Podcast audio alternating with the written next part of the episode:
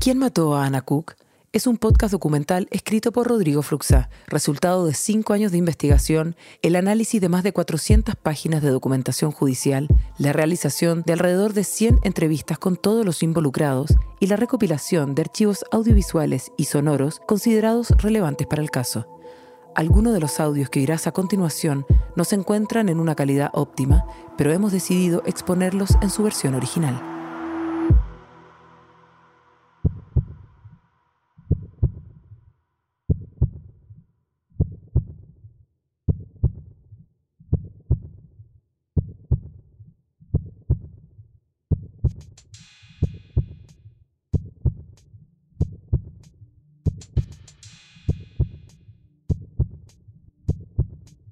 Eh, bueno, primero consultarte el, el hecho de cómo decidiste dedicarte a la música, a ser DJ. Podium Podcast presenta ¿Quién mató a Ana Cook? Pasaste de la música clásica al punk y ahora a la música electrónica. Capítulo final. ¿Cómo se cae mi mundo por última vez?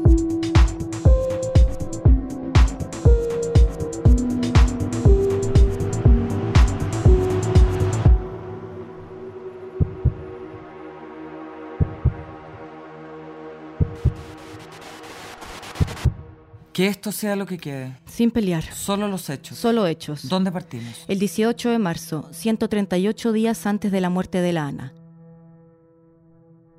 Ese día salió publicada su única entrevista en un medio formal, La Estrella de Arica. A página completa sale una foto de ella con un polerón Adidas verde con líneas blancas. Está sentada en la calle en una subida con un graffiti detrás. Tiene unos lentes oscuros puestos y un jockey con la visera inclinada a la derecha que la hace ver más chica de los 25 años que tenía. El título es Anna Cook, la ariqueña que triunfó en Europa como DJ.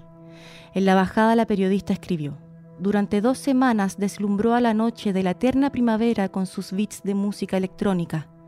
En el séptimo párrafo, Ana dice, Me gusta la música en general, tiene cosas en común según los géneros. No me gusta encasillarme en nada, ni tendencias, ni gustos, ni música. Creo que encasillar en géneros o etiquetas es un error, es como limitar. En el penúltimo párrafo dice, Siempre es un placer y es necesario volver a Arica. Tengo familia y quería tocar acá. Ya, pues. Pongamos su, Sí, porque su música, su SoundCloud. Eh, Si igual está es rico el espacio allá arriba. La Ana Sí, estuvo tres semanas en Arica. Viajó para pasar tiempo con sus amigos de infancia. Estaba chata de Santiago, de su gente, de las drogas, de las relaciones interesadas. Y siento que lograba como esa ternura. Cuando se Sí. sentía como en confianza, cercana. También yo creo que acá otro ambiente en Arica, Caleta. Siento que Sí. Santiago siempre es más hostil de la gente en general. Quería empezar a profesionalizar su carrera de DJ. Por eso la entrevista estaba haciendo promoción. Tocó prácticamente todas las noches que estuvo allá. quería surgir, quería que la sacaran sellos, quería, su sueño era eso, ¿cachai? Como volar la música, irse de gira, como irse a México, no sé, como que cosas que soñaba y como salirse de la fama un poco de dealer o de estar involucrado en la droga para poder ser reconocida desde la música. Yo creo que ese era su sueño más grande. Una amiga de ella me lo explicó con una metáfora. Me dijo que me imaginara que la Ana fue un avión. Un avión que llevaba mucho tiempo volando y en el fondo como que estaba un poco ya como aterrizando, aterrizando de una, una volada bastante como como frenética, ¿cachai? Como que estaba queriendo centrarse, pero como que era difícil para ella hacerlo, o, o qué onda, pero también me acuerdo que estaba como retomando la relación con su mamá y estaba como, sí, como, como queriendo aterrizar. Sin criticar, solo para saber qué hizo concretamente para aterrizar. Lo primero fue dejar de tomar.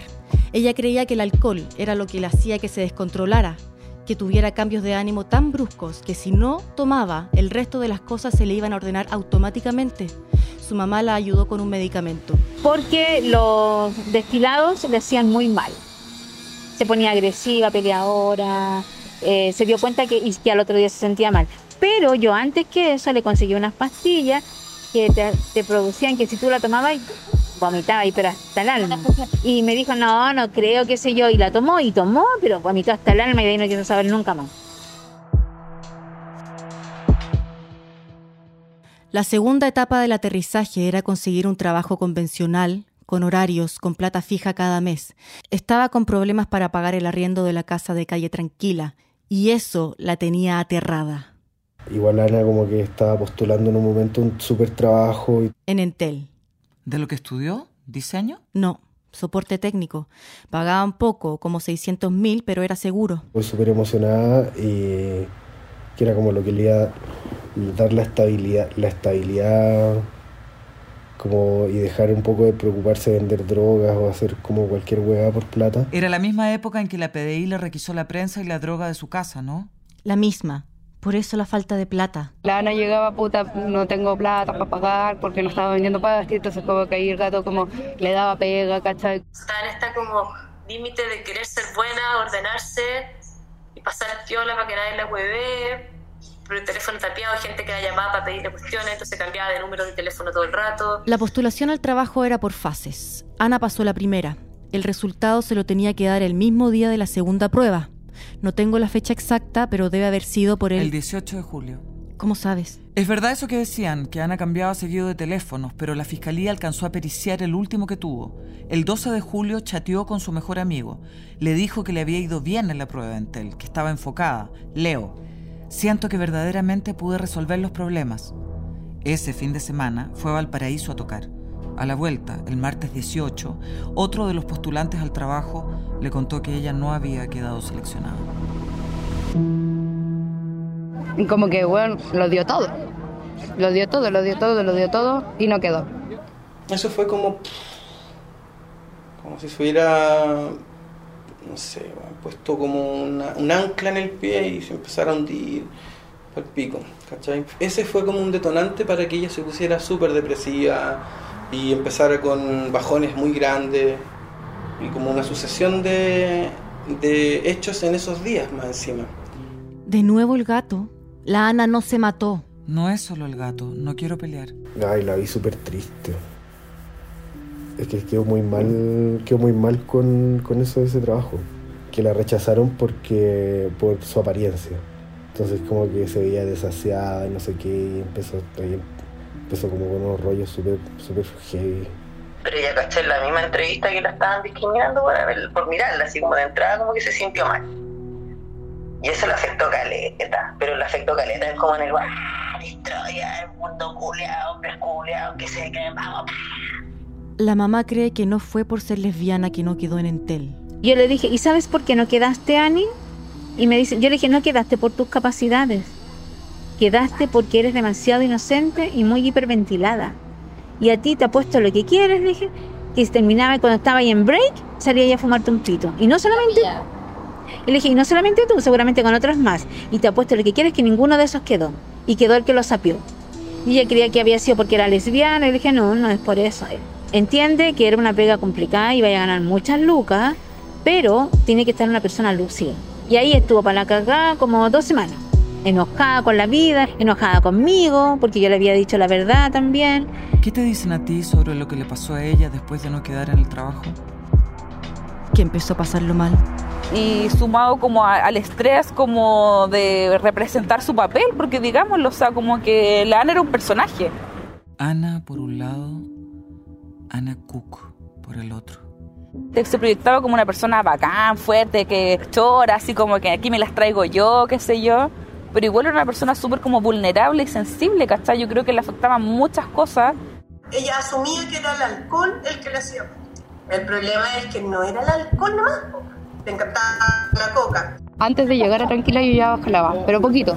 Ya en Tranquila se me fue la chucha, sí, pues ella la wea... Que aparte como que estaban todos en la misma, pues. Según los registros del teléfono, encargó cocaína a un dealer colombiano seis veces en julio, su último mes viva. A veces solo para ella, a veces para ella y el gato. Listo, estoy llegando. Estoy llegando, ya va saliendo, mejor dicho, ya salga. Cuando tú ya estás en la ola de jalar kilos, eso conlleva como un nihilismo, ¿cachai? Como un esquema de mundo perdido, ¿cachai? Como ya sin la idea de la droga como, como una especie de, de remedio irónico para el, para el sufrimiento de la vida. Vivir en la cocaína, weón, de vivir en un lugar que no es seguro, de no preocuparte por el del lado, ¿cachai? De... Uno de sus amigos de Arica estuvo en Santiago esos meses. Ella fue a tocar a su fiesta. Recuerdo que ella quería cocaína y le dije, amiga, no tengo cocaína, no tengo, ni siquiera tengo plata para comprar, no tengo mano, nada. Y como que me acuerdo que se enojó mucho y me empezó a putear y yo me empecé a llorar y mi amiga, ¿cachai? Eh, como que le dijeron así como, Ana, cálmate, ¿qué onda? Que también eran amigas de Ana. Así como, cálmate, que no sé qué cosa. Y como que ahí se enfureció más, y como que empezó a putear a otra amiga, como que la empezó a tratar de peruana y de cosas. Así como yo sabía que en verdad era porque estaba como súper eh, necesitando cocaína. La mamá comenzó a presionarla para que dejara tranquila, para que se fuera a vivir con ella de vuelta a la Florida. Era parecido a lo que decidió Ana con dejar de tomar. La mamá creía que si se cambiaba de casa, Ana también cambiaría de vida automáticamente. Y te voy a ser bien honesta, yo empecé a verla como que estaba muy metida. No, a- ahora antes de morirse. Eh, de hecho la reté y empezaba mucho. Le dije, parece que estáis jalando mucho cabrita, ¿ah? entonces vamos a cortar esa cuestión y te voy a venir a vivir acá. ¿Ana quería irse con ella? No, no le gustaba el barrio, odiaba tener que atender el almacén que la mamá tenía. Es lo que usted quiera. Tengo el quick y tengo el sapolio. Ya. Y un confort, ¿ya? ¿El paquete ves? Sí.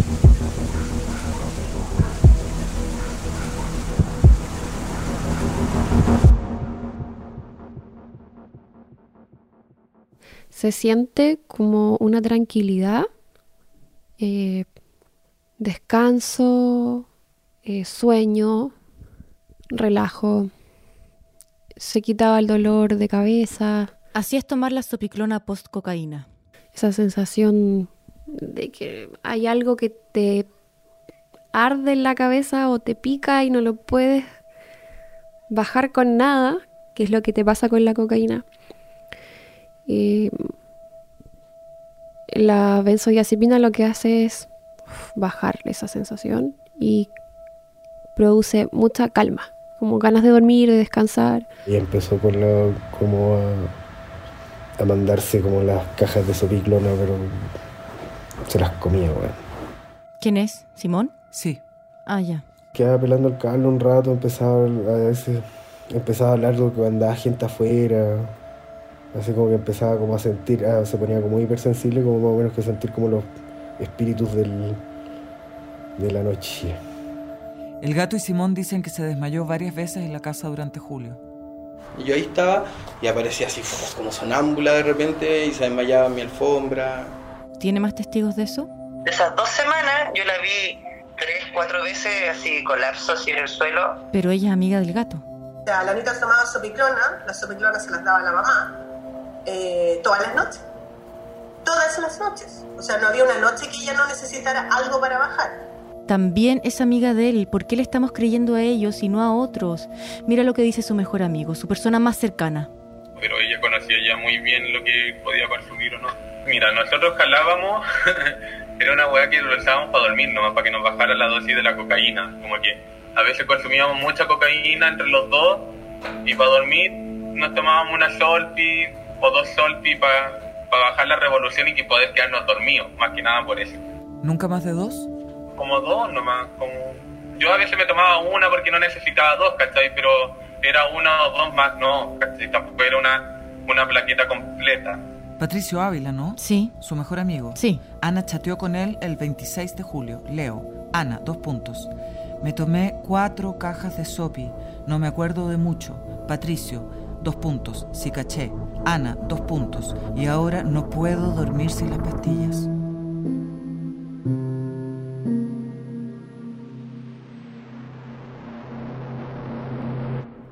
Otra de las habitantes de la casa recibió una llamada de la mamá de Ana. Le pidió si podía ir a verla a la pieza porque no le contestaba los llamados. Estaba preocupada. Y la voy a ver, pues. Y bueno, ahí yo me asusté igual. Como que la, despierto, así la trato de mover. Estaba durmiendo. Y la, la muevo así como, como que pretendo, Anita, nada. Me acerco, Anita, Anita. Y yo así como con miedo. ¿ah? Y de repente como que, Anita, Ana. Y la empiezo a tocar y no y estaba así como sé mi tía, así, como conche tu madre, y la empiezo así, pero dejo el celular, yo hablo todo esto con la, con la, con la Katia al, al teléfono, y yo así como conche tu madre, así. Ana finalmente despertó. Después de hab- hablamos, me dijo, bueno, es que me tomé, no sé, como una tira de, de sopiclona. Y yo como que, ah, bueno. no hice nada, es que no... ¿Qué iba a hacer, weón? No tenía herramientas tampoco. Pero el tema de la Anita era que a ella le gustaba jalar, jalar, jalar, jalar, jalar, pegarse una línea, la última, y, y no, y ya estar durmiendo. ¿Cuándo fue esto? Y eso pasó como una semana antes.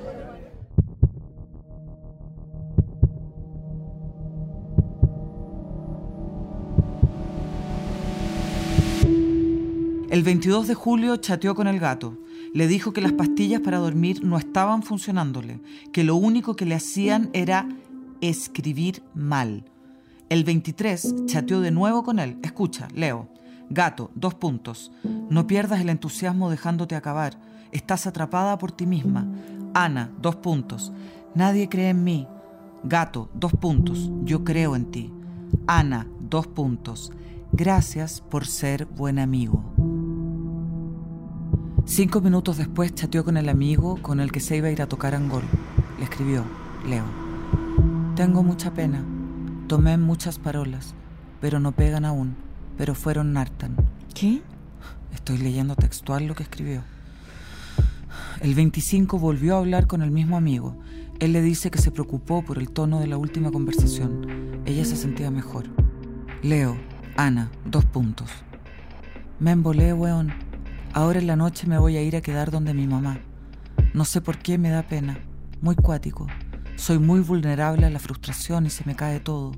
Sé que tengo que cambiar, obvio. Estaba tratando, tenía ganas de vivir. Él le dijo del viaje a Angol. Y le dije, Ana, puta, te sacó una fecha en Angol. Y me dijo, ¿en serio? Sí, me dijo, ya, bacán. Me dijo, nos vamos juntos. Según la misma Ana dijo, entre el 26 y el 28 de julio carreteó 72 horas, sin parar, sin dormir. Todo esto cuatro días antes de su muerte. Siento que esta fue mi despedida con la Anita, así como estuvimos como cinco días hueveando, sin dormir, nada, así.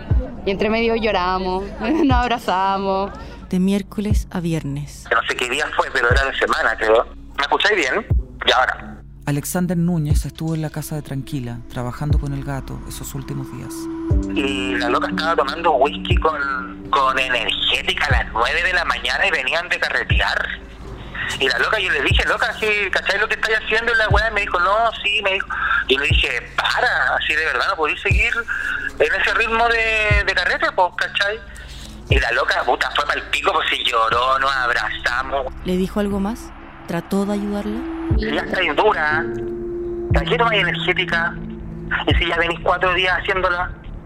Y la loca puso música y la weá, y ahí me acuerdo de los dos locos bailando, yo pasando con las cajas, y la loca pegada esta y los locos bailando ahí.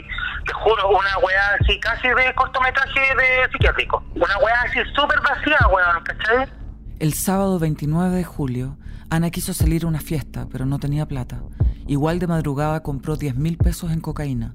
El domingo 31 fue donde su mamá. Le dijo que se iba a ir de la casa de Tranquila porque no tenía para pagar el arriendo.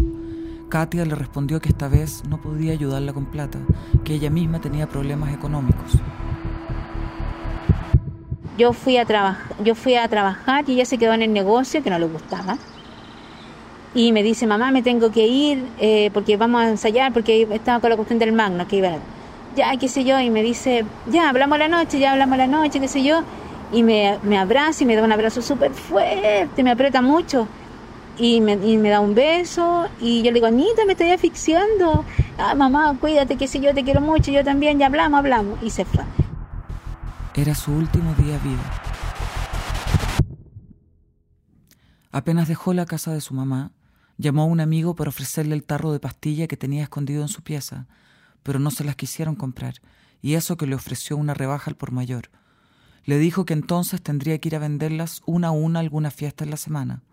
Sigue planificando actividades. Esto, el viaje a Angol, su trabajo para el gato. Llegó temprano tranquila, había gente.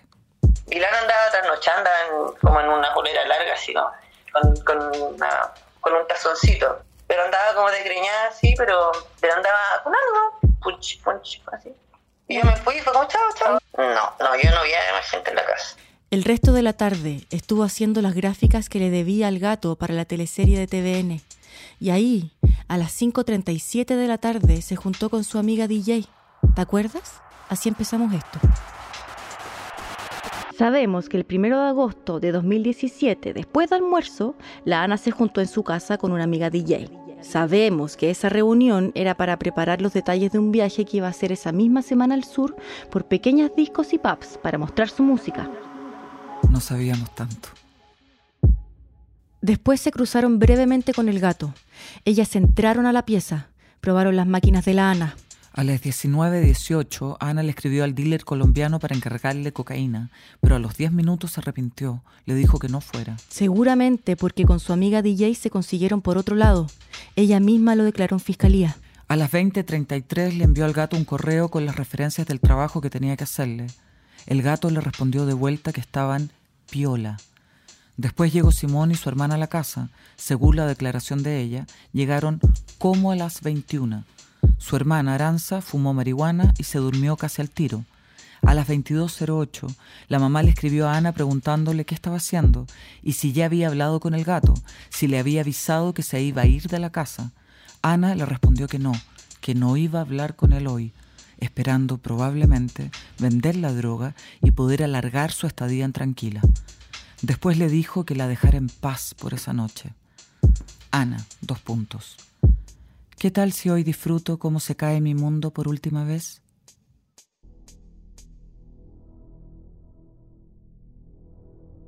Entre medio entró a la pieza el gato con Matías Troncoso. Consumieron coca, conversaron, estuvieron ahí entre 10 y 15 minutos. Salieron y grabaron el video del piano, de Bach.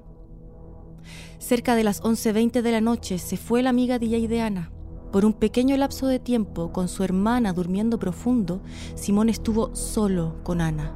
Ella le pidió ayuda para vender las pastillas que tenía escondidas. Que al final terminamos no, haci- no haciendo nada, porque es como que esperábamos a que pasara, no sé, a que yo me fuera a Conce, por ejemplo, con, y ahí me llevaba, un, me llevaba una porción de pastillas y las vendía. Pero ese día nunca llegó. A las 11.26 llamó a Juanito, el dealer chileno del que nadie sabe nada, ni siquiera su nombre real. Juan Castro Moreno. ¿Qué? Así se llama Juanito, vive en Pudahuel. ¿Cómo lo encontraste? Da para un libro. Es guardia de seguridad ahora. Tiene varias causas en el sistema. ¿Te dijo algo importante? Estaba sorprendido. Me dijo que no tenía nada que decir y me cortó. La Ana habló 87 segundos con Juanito esa primera vez. A las 12.02, Ana llamó de nuevo a Juanito. Hablaron 30 segundos. Según Matías Troncoso, había poca coca en la pieza. Quizá querían encargar más. Calza. Después llegó Viena, la polola de Simón. Ahí ya estuvieron los cuatro en la habitación. Ana, Simón, su hermana y su polola embarazada. Ella tuvo una conversación rarísima con la Ana. Y ahí es que me dice, Isa, yo quería hablar contigo. Porque yo sé que tú te quieres ir a Concepción con Simón, quieren vivir allá y criar a la niña, etc. Y la verdad es que a mí me gustaría que se me pueden incluir en el proyecto y podemos tal vez arrendar una casa más grande y vivir ahí todos. ¿Y qué le respondió? A lo que yo le respondo sin ningún problema, pero igual pensando de que el proyecto que ellos querían hacer eh, iba más allá de, de mí, o sea, ellos querían armar el mismo tema de carretes en casa, fiestas electrónicas, pero acá. Y ahí fue que Ana me dice, lo que pasa es que acá la gente, yo ya no puedo más, porque acá me tiene aburrida, me tiene hastiada, chata la gente. Necesito un refresh, como algo nuevo. Y mm, creo que en Conce sería una buena oportunidad para empezar de nuevo y cambiar el aire y todo. ¿Pero le pareció que era una propuesta seria? ¿Que de verdad quería irse al sur con ellos? Le dije, sí, ningún problema y bla, bla, bla, pero en, mí, sabiendo de que eso no se iba a concretar, o sea, eso no era un plan posible. Y si era posible, requeriría mucho, mucha organización, confianza entre nosotros y no había mucha, o sea, no éramos amigas nosotros. A las 12.20 llamó por última vez a Juanito. Fueron 21 segundos, todavía más corto. A lo mejor para confirmar la entrega para más tarde, A lo mejor fue él el último hombre en estar con Ana. O quizás para decirle que no iba a hacer entregas ese día o que no fiaba. Acuérdate que Ana estaba sin plata. Aranza debe haber despertado de su siesta como a esa hora. He pensado mucho en algo que te dijo ella. Y me acuerdo que Ana, cuando desperté, me miraba y me decía como, ¡ay, qué rico que pudiste dormir tanto! Así como, dormiste bien. Y la cuestión como, hoy ojalá dormir así. Viena, que no tomó ni se drogó por el embarazo, es la que mejor recuerda ese momento. La cama estaba hecha. Y había un paquete de clonazepam, un, un pastillas, o sea, pastillas de clonazepam encima del, del mueble de ella. Que era como su velador, por decirte. Estaban las tornamesas al frente. Había un espejo. Y como te digo, estaban ahí las clonas. Sí tenía, sí tenía, varias, tenía hartas, más de la mitad. ¿Un poco más de la mitad o casi llena? Si tú me preguntas si en la tira de pastillas había más de la mitad, yo diría que sí. Había más de la mitad. Incluso puede que haya estado llena, pero no estoy segura. ¿No recuerdan si tomó sopiclonas delante de ellos? Parece que no, pero a Simón le ofreció. A mí en un momento me ofreció yo no quise tomar porque eran re fuertes. Pero en un momento como que se nos acabó todo, se nos acabó todo y fue como ya, pues así como chavo acostarse. Y, y no, no estábamos como tampoco dados, dados vuelta como para decir como mierda, una sobredosis. Eh, igual Ana tomaba sopiclona y tomaba, se las toma así como si fueran candy. Entonces, no sé.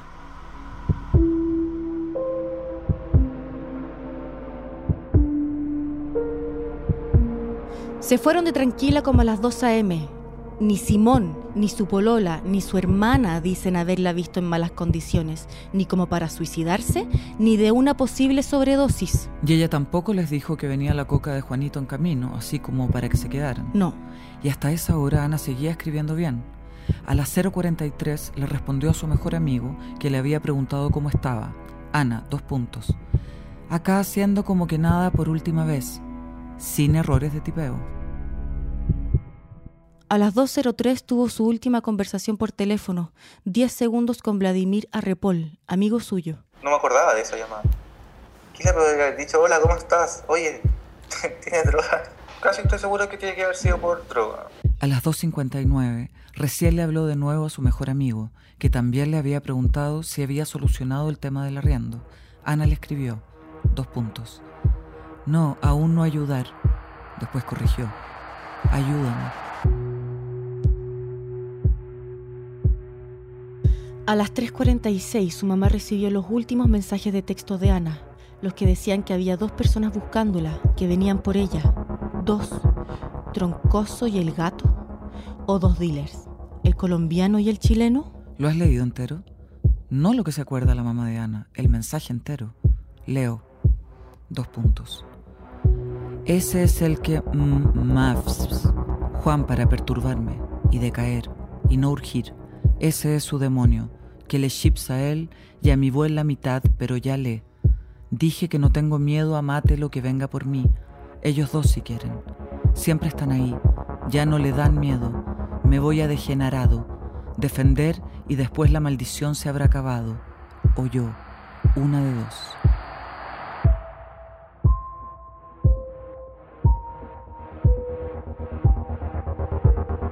Juan puede ser Juanito. Ey, no. ¿Quién es el degenerado? No, para. Dice que no les tenía miedo. Solo escribo mal. Quedaba pelando el cable después de eso. Empezaba a hablar de que andaba gente afuera. Imaginar los espíritus de la noche. Se había tomado ya la sopiclona. No, no sabemos. Dijimos solo hechos. La tira de pastilla estaba vacía el día siguiente cuando la encontró la PDI. No sabemos si alguien se las dio y no sabemos si esas cosas de las que escribe son reales o no. Veinte minutos después subió esa canción a Facebook. Tú misma me dijiste. A las 4.03 posteó en Facebook una versión propia de un tema de la banda sonora de un videojuego. ¿Videojuego, banda sonora? ¿Tienen banda sonora? Da lo mismo, muy largo de explicar. Lo acompañaba un texto, ¿no? ¿Qué decía? Leo, El daño de un tiempo hace muchos años atrás, yo y mi primo compusimos esta versión del dolor, será coetiquetarlo, pero salió de ese banal team igual, primo siempre lo grabamos temas en partitura juntos, emoji corazón, missing all days. Dos tabletas de sopiclona se consideran una sobredosis para alguien de 70 kilos. Para esa concentración de, de sopiclona en sangre debería ser tomado unas 17 a 20 comprimidos. ¿Cuánto pesaba Ana? 46 kilos.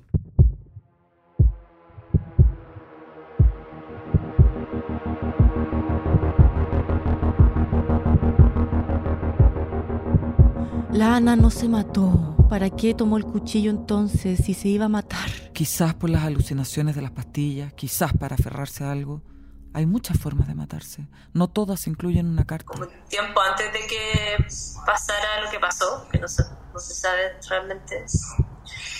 Eh, o sea, me dijo que había sentido que casi pasaba el otro lado, que se le había ido de la mano, porque después de haber carreteado mucho se tomó unos clonas y mezcló clona con no sé qué, como que le dio susto. Y me dijo, primera vez que me da susto, que no vuelvo, ¿cachai? Como que estaba asustada. La Ana no se mató. Jamás, jamás, jamás, jamás. Estaba contenta de hecho yo. Estaba súper contenta por el viaje, y por la música y por todo. Y fue como. Y cuando pasó eso para mí fue como. Me vi con todo de que le estaban llamando de, un- de su sello favorito, que, que de Alemania, ¿cachai? que estaba contenta por cómo se iba a tocar Angol, ¿cachai? Ya le estaba yendo bien en el tema de la música. Incluso pusieron, pusieron en, un- en la radio, creo, un tema de ella, estaba súper emocionada, súper contenta. Y cuando me dijeron suicidio, dije, no, o sea, sorry, Lana, puede haber sido muchas cosas, pero jamás se hubiese matado sin despedirse de su mamá, ponte tú. No, imposible. El 19 de julio, Ana chateó con su mamá. Ana, dos puntos. Puedo tomar 11 soplis. Puedo descansar. Katia, dos puntos. No te puedes echar a morir. Hay que seguir intentando. Yo ya no puedo ayudarte más. Tengo mucho que pagar. El negocio está muriendo. La que se va a tomar las pastillas. Voy a ser yo para olvidarme de todo. Un rato después, Ana le contestó. Ana, dos puntos. Solo déjame tranca un puto día, me voy a matar y vende mis weá y así me dejáis tranquila. No está siendo literal, es una forma de decir. Yo misma he dicho a veces cansada que quiero morirme. Yo creo que más que nada era para llamar la atención. No, no, así como... Si no, si ella hubiera pensado así, eh, me voy a matar, de partida no lo dice. Las personas que se van a suicidar nunca avisan cuándo lo van a hacer. El 22 de junio chateó con su mejor amigo Patricio. A las 20.51, él le preguntaba dónde estaba. Ella le respondió que no sabía. Ana, dos puntos. Pero si llego, voy a tratar de matarme todos los días, hasta que resulte. Esto que estamos haciendo va a hacer mucho daño. Todo lo que ha logrado el movimiento, todo lo que se ha avanzado en la lucha de las mujeres, las lesbianas, la Ana significa mucho para mucha gente. Puede seguir significando otras cosas. Su historia puede ayudar a otras personas. Pero ¿y los otros posibles delitos? ¿Y si el gato alteró la pieza de Ana cuando estuvo solo? Que lo condenen por eso, obstrucción a la justicia. ¿Y quién se llevó las drogas? Que lo investiguen. ¿Y el semen en la boca? Puede ser de Simón, como cree su polola, o de algo que haya pasado los días previos que Ana no quiso contarle a nadie. Escuchaste a los doctores. Hemos hablado con más de 100 personas y aún así hay cosas que nunca podremos saber con seguridad. Acá se murió alguien. Eso es una tragedia. Pero no podemos lamentar una muerte solo si nos sirve empujar las causas en las que creemos. Estos hombres son malas personas. Han hecho cosas malas. Y que respondan por lo que han hecho. Son unos villanos perfectos, pero no mataron a Ana.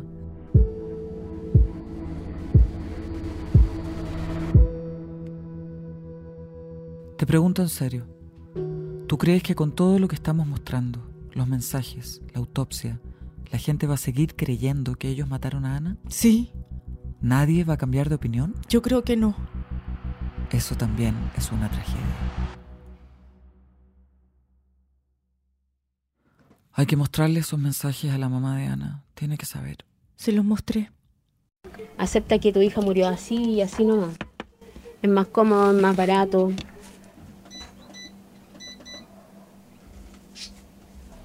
Pero yo soy súper porfía. No me voy a quedar así, ¿no? Aunque sea la única loca que esté, que ya nadie me crea. Los lutos son complejos. Uno trata de retrasarlos, de evitar ese dolor. La mamá de la Ana fue a la casa de Tranquila hace poco tiempo. Al principio no le creyeron que era ella. Le pidieron que mostrara el carnet para dejarla entrar. Y yo le dejé pasar porque le dije, o sea, tú tienes que hacer tu duelo y ver aquí lo que tú quieras y pasa nomás, lo que tú necesites. Katia miró, recorrió la casa entera, se instaló en la que era la pieza de Ana, hizo preguntas y después se fue. Es que esa casa la, la arruinó totalmente, ¿cachai? ¿Cómo está la casa ahora? El piso estaba, ah, no sé si había fugas de agua o algo así, pero el piso estaba podrido, el piso, en varios sectores de la casa. Había mucha humedad en la casa, estaban todas las piezas pintadas de colores distintos. Cuando entramos habían colchones en el suelo en varios lugares, eh, como no camas, sino que el puro colchón en el suelo, y alrededor no habían muebles, sino que habían como rumas de cosas. El agua del water caía en la cocina. Sí, hay una fuga de algo de arriba que chorreaba hacia adentro de la cocina. Eh, eh, lo- los enchufes tú los tocabas y estaban calientes, o sea, una falla eléctrica, varios enchufes no funcionaban y tenían como unas zapatillas puestas. Y además de eso vimos que las, las, todas las, eh, los closets y varias puertas tenían como chapas Llaves. de seguridad, llaves, habían como varias llaves adentro de la casa. Eso me llamó la atención. La mamá nunca va a dejar de pensar que fue un asesinato, que fueron ellos. Da lo mismo las pruebas que vea, da lo mismo lo que tú o yo le digamos. En todo caso, yo ya he conseguido el 50% de lo que me propuse. Que era verlos cagados estos dos desgraciados. Que no tengan pega, que la estén pasando mal, que pasen hambre y todavía me falta. Les gustó, les gustó meterse conmigo, me mataron a mi hija y encima se victimizan los buenos y son hasta mentirosos. ¿Y las abogadas de Katia? ¿Tú, ¿Tú les has explicado todo esto? He tratado, no les importa. Dicen que no les importa la verdad objetiva y que seguirán dando entrevistas solo a los medios que apoyen la tesis de que Ana la mataron. ¿Has pensado cómo se sentiría Ana con todo esto? se reiría un poco como eh, que- como ese como que le hacían tantas feministas la van a- como no, no era para nada feminista mi niña pues El nivel de rabia que tiene la gente, el nivel de... de no quieren justicia, quieren venganza, pero ni siquiera saben quién es o qué pasó. Quieren, quieren tomarse como la justicia en sus manos. Yo creo que hoy, yo creo que quieren redención por cualquier hueá que hayan hecho ellos mismos. Todo eso es chocante, todo es chocante, todo es caminar por la calle y ver como los rayados, ver muchos rayados, ver que se generó como una mártir dentro de todo esto. Era una chica buena, piola, no está bien. Ojalá que, que hubiera sido recordada más por su música, por sus cosas, que por esto que inventaron, ¿cachai? No, no, no quiero escuchar más al gato. Al día siguiente se levantó a las 6 de la mañana. Estuvo en el dentista hasta el mediodía. Según él. No, no según él. La clínica mandó las actas de ingreso. 7.05 la citación, 8.05 el ingreso. A las 9.14 comienza la operación y a las 12.29 sale de la clínica. A la 1 llega tranquila. A las 14.22 ingresa a Ana al Hospital Salvador, después de haber tocado varias veces en su puerta, haber llamado, esperado y subido al taxi. Su versión calza. La mamá de Ana le respondió su último mensaje esa mañana. Katia, dos puntos. Por Dios, Ani, ¿qué consumiste? Ya basta de joderme tanto. Yo trabajo todo el día para juntar tu plata. Jode a los hueones que te dan weás y se dicen amigos tuyos. Como que ahora todos son amigos de la Ana. No hubiera estado tan sola, no hubiera pasado esto, ¿cachai? Ella hubiese podido, hubiese llamado a alguien, no me siento cómoda, me siento mal, me fui en pálida, no quiero estar acá. No sé, ¿cachai? Como que hay tantas cosas que podrían haber pasado. Ella estaba sola y, y probablemente se sentía sola, ¿cachai? Entonces como que, claro, yo conocía a un millón de personas y más recientemente y darte cuenta que no, no tenía nadie, ¿cachai? O sea, eso lo encuentro sumamente brígido. Además de la droga, que nadie dice habérsela llevado, de la pieza de la Ana desaparecieron unos pendrives con su música inédita. Gente puede estar escuchando esa música ahora y ni siquiera saber que es de ella. Todo el mundo recordándola por una tira de pastillas, por una cortapluma, porque si el gato esto, si el gato esto otro, en vez de recordarla por la música talentosa que fue y que perdimos. Para muchos era lo más valioso de ella porque tenía sus colecciones de música con las que yo ya y estaban desaparecidos. Y nunca aparecieron esos pendrives. Entonces había todo un rollo también, como ¿dónde están? ¿Qué sé yo? No sé. ¿Y qué van a hacer con los equipos? Como la gente ya estaba preguntando, oye, yo, yo puedo quedarme con esto, yo me a quedar con esto. Era muy raro. Como Y le dejé una flor en su cama y nada, me fui con el corazón partido nomás. Cuando yo voy al velorio me encontré con puros conche su madre, pelagato, que bueno, y le dije, ¿qué hacen acá? ¿Por qué no se van? Estaban fumando afuera del velorio, cagá la risa. Y miro el ataúd y era como, también estaba como enchuchada yo con esa situación porque la tenían peinada como niñita buena con una camisita morada hasta acá. Weón, ¿por qué no la entraron con un jockey? Si a Lenita le gustaba su jockey, pues, weón, ¿cachai? ¿Cuál es la personalidad que está hecho tan... ¿Por qué pones una muñequita ahí? Si ella no era una muñequita. El funeral se hizo dos días después. En el funeral tocaron Fritos Feeling, uno de sus temas más nostálgicos. ¿Qué significa el sentimiento frito? Es haberse drogado durante mucho tiempo y funcionar más lento por todo el consumo, pero también significa esos momentos en que la droga le pega al cuerpo y se olvidan los problemas.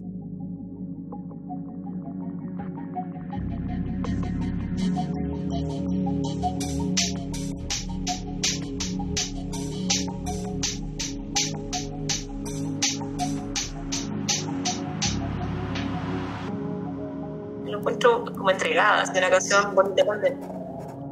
Eh, me gusta el, estado de esa canción. Música era alegre, era, su lugar de despegue, de, de celebrar la vida, el mundo. 26 años. Es, es brutal ser joven ahora, es brutal. ¿Por qué nadie está hablando de esto? ¿Por qué nadie habla de una generación anestesiándose para no sentir? De hecho, eso fue lo más heavy, yo creo, porque sentía así como, bueno, así como fue la Anita, puede haber sido yo. Nos hizo bien a todos porque la muerte de la Anita, a mí por lo menos me pegó una bofetada. Yo sé que mucha gente también paró el hueveo. Y era ya, ya, hay que parar. Ana se aburrió de pedir ayuda, explícitamente. ¿Hasta dónde, puta? ¿Hasta dónde si vemos a una amiga que, está, en- no sé, en todos los carretes está mal, ¿cachai? Eh, no poder decir, oye, ¿cómo estáis, cachai? Eh, puta, a lo mejor, amiga, sabéis que no, no sigamos en esta, vamos, hagamos otra weá, ¿cachai? Apañarnos no desde, desde la superficialidad, en el fondo, ¿cachai? Vivíamos juntos, vivíamos juntos, pero la vida real era nuestra soledad, ¿cachai? Todos estábamos solos. Pero ha sido bacán que la cuestión está agarrando vuelo, vuelo, y hoy día es, como. Ana Cook es como un mito, ¿cachai? O sea, no sé, como. Primero una pena profunda, así, hasta el día de hoy la siento. Un vacío de información, de sentido, de, de- de cómo se pueden arrancar de la mano una situación. De hecho, una de sus máquinas con que ella toca, después del tiempo la mamá me la prestó, se la compré, que es su máquina de ritmo, y la uso para tocar. Entonces siento que cada vez que toco la estoy invocando y es como una forma de tocar con ella y seguir haciendo música con ella, pero para en un proceso de liberar su alma también.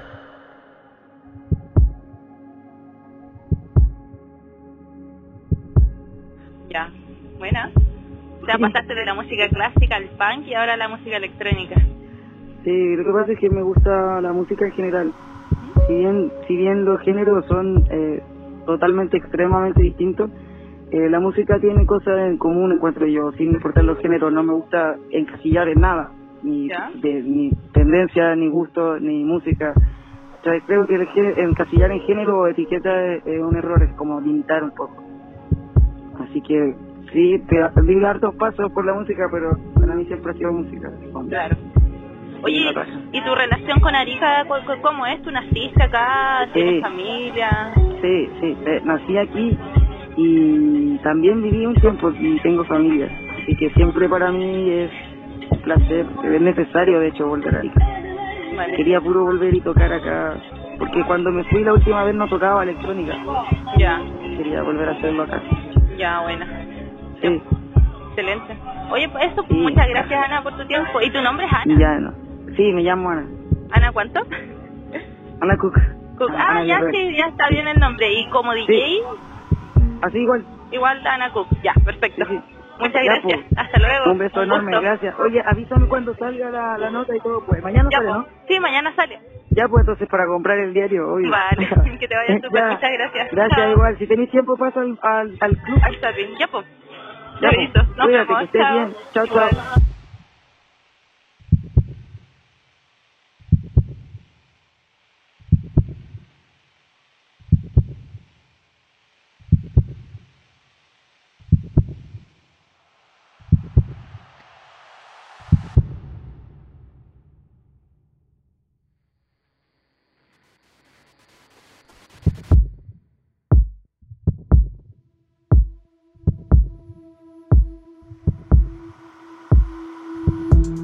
¿Quién mató a Anna Cook? Es una serie sonora original de Podium Podcast.